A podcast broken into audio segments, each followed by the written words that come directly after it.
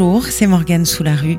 Connaissez-vous l'histoire des imprimeries Auberture que l'on évoque le célèbre almanach du facteur ou les billets de banque, les produits sortis des presses de l'entreprise rennaise ont pénétré dans chaque foyer français du 19e siècle à nos jours. Homme d'affaires remarquable, homme de flair hors pair, l'industriel François-Charles Auberture a su anticiper l'évolution de la société, accompagner le progrès technologique et innover en matière salariale. Ce faisant, cette famille de la haute bourgeoisie rennaise a durablement façonné le visage de la capitale bretonne. Vous êtes pressé de tout savoir? Alors ne manquez pas l'édition spéciale Auberture, un destin impressionnant, ou l'épopée d'un géant du papier devenu très populaire grâce à quelques idées de génie. Ce n'est pas une image. Les imprimeries Auberture connaissent les Français comme leur poche, où atterrissent encore aujourd'hui les billets de banque fabriqués par l'entreprise rennaise.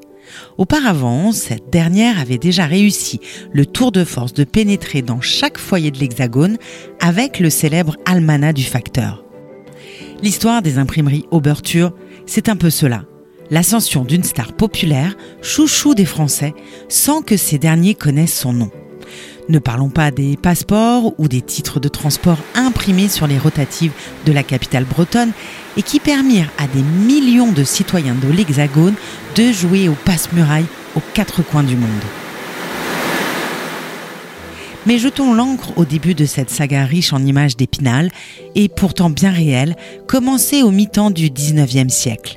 Originaire de Strasbourg, François-Charles Auberture arrive à l'imprimerie rennaise Marteville et Landais en 1838 après avoir fourbi ses armes à Paris.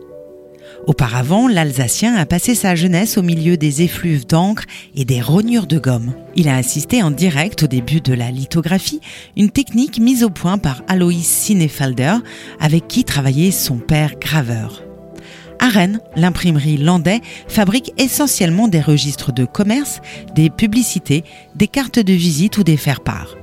L'heureux événement viendra quelques années plus tard, en 1854, quand débutera la production industrielle de l'almanach du facteur.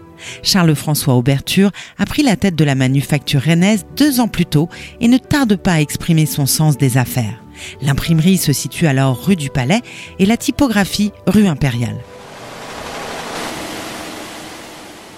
Elle déménage en 1869 vers la rue de Paris, sur une zone maraîchère où le chef d'entreprise fait construire une halle par l'architecte Marteneau, puis une deuxième par Jobé Duval en 1883.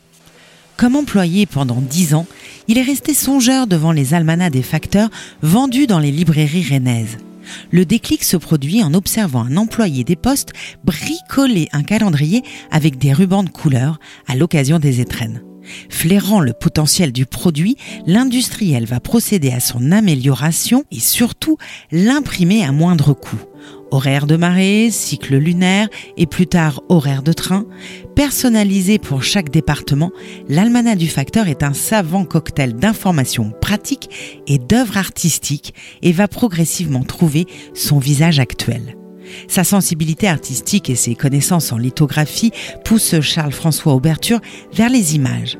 Les scènes illustrant la vie quotidienne de l'époque vont venir égayer les murs des chaumières de l'Hexagone, et ce quel que soit le statut social des ménages. Le succès du calendrier des postes va faire date, accompagnant la croissance de l'entreprise qui accueille ses premières machines à vapeur, quitte à incommoder les voisins de la rue impériale, l'actuelle rue nationale. En 1855, ce sont déjà 500 000 exemplaires qui sont imprimés et distribués dans 32 départements. La renommée des imprimeries Auberture s'ancre dans les esprits. Homme d'affaires sans pareil, l'industriel rennais a compris que le marché était aussi vaste que le pays compte de foyers et eut la bonne idée de lancer sa production en masse.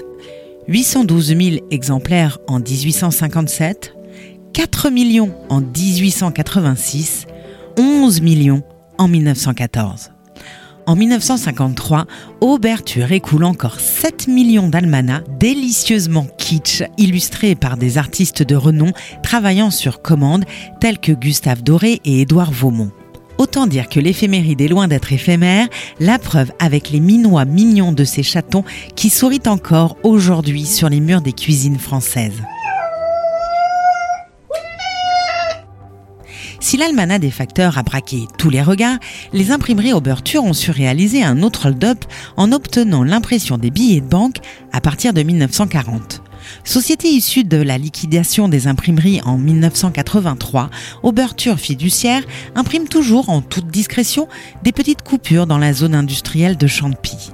En 2012, ce sont quelques 800 personnes qui produisent 4,2 milliards de billets. Aucun braquage à la Rennaise à déplorer, hormis un vol de pesos dominicains par des salariés indélicats en 2014. N'oublions pas les autres productions, certes plus classiques, mais qui permirent à l'homme d'affaires rennais d'assurer la pérennité de l'entreprise. Les affiches commerciales et les étiquettes publicitaires, les livres et les documents administratifs, et notamment les passeports et tous les documents de sécurité. De l'almanach au billet de banque en passant par les manuels scolaires, la dynastie Auberture a su prendre le train du progrès en marche, à l'image du contrat d'exclusivité signé en 1862 avec la Compagnie des chemins de fer de l'Ouest pour l'impression des titres de transport et des horaires. En 1889, l'installation d'un laboratoire de photographie marque un virage dans le développement de l'entreprise en simplifiant les procédés de reproduction et en multipliant les possibilités d'impression. François-Charles Auberture démontre au passage une nouvelle fois sa capacité à tirer le meilleur parti du progrès, améliorant la production de l'entreprise en qualité et en quantité de la typographie à la lithographie et de la gravure traditionnelle à la photogravure, l'entreprise est quant à elle armée pour répondre aux demandes variées de ses clients. De 18 ouvriers en 1852, les effectifs passent quant à eux à 674 en 1893, puis 1300 en 1983, date de la liquidation de l'entreprise. Quel jour sommes-nous? À quelle heure la mer sera-t-elle pleine? Quand part le train? Grâce à Auberture, les Français ont pu répondre à ces questions essentielles. L'entreprise rennaise a également permis à ces derniers de voyager et de payer leurs factures. De la gravure à la typographie, en passant par la lithographie, la manufacture de la rue de Paris a enfin accompagné les différentes étapes technologiques de la profession. Mais François-Charles Auberture a également su innover en matière sociale, notamment salariale. En 1865, une longue grève touche l'ensemble des imprimeries rennaises et marquera durablement le chef d'entreprise. D'abord partisan d'une ligne dure, cet adepte du catholicisme social finit par changer de posture. La politique paternaliste mise en place débouche notamment sur la création d'une société de secours mutuel. Ces adhérents bénéficieront notamment de soins médicaux, de médicaments, d'une indemnité en cas de maladie et même d'une prise en charge de leurs frais funéraires.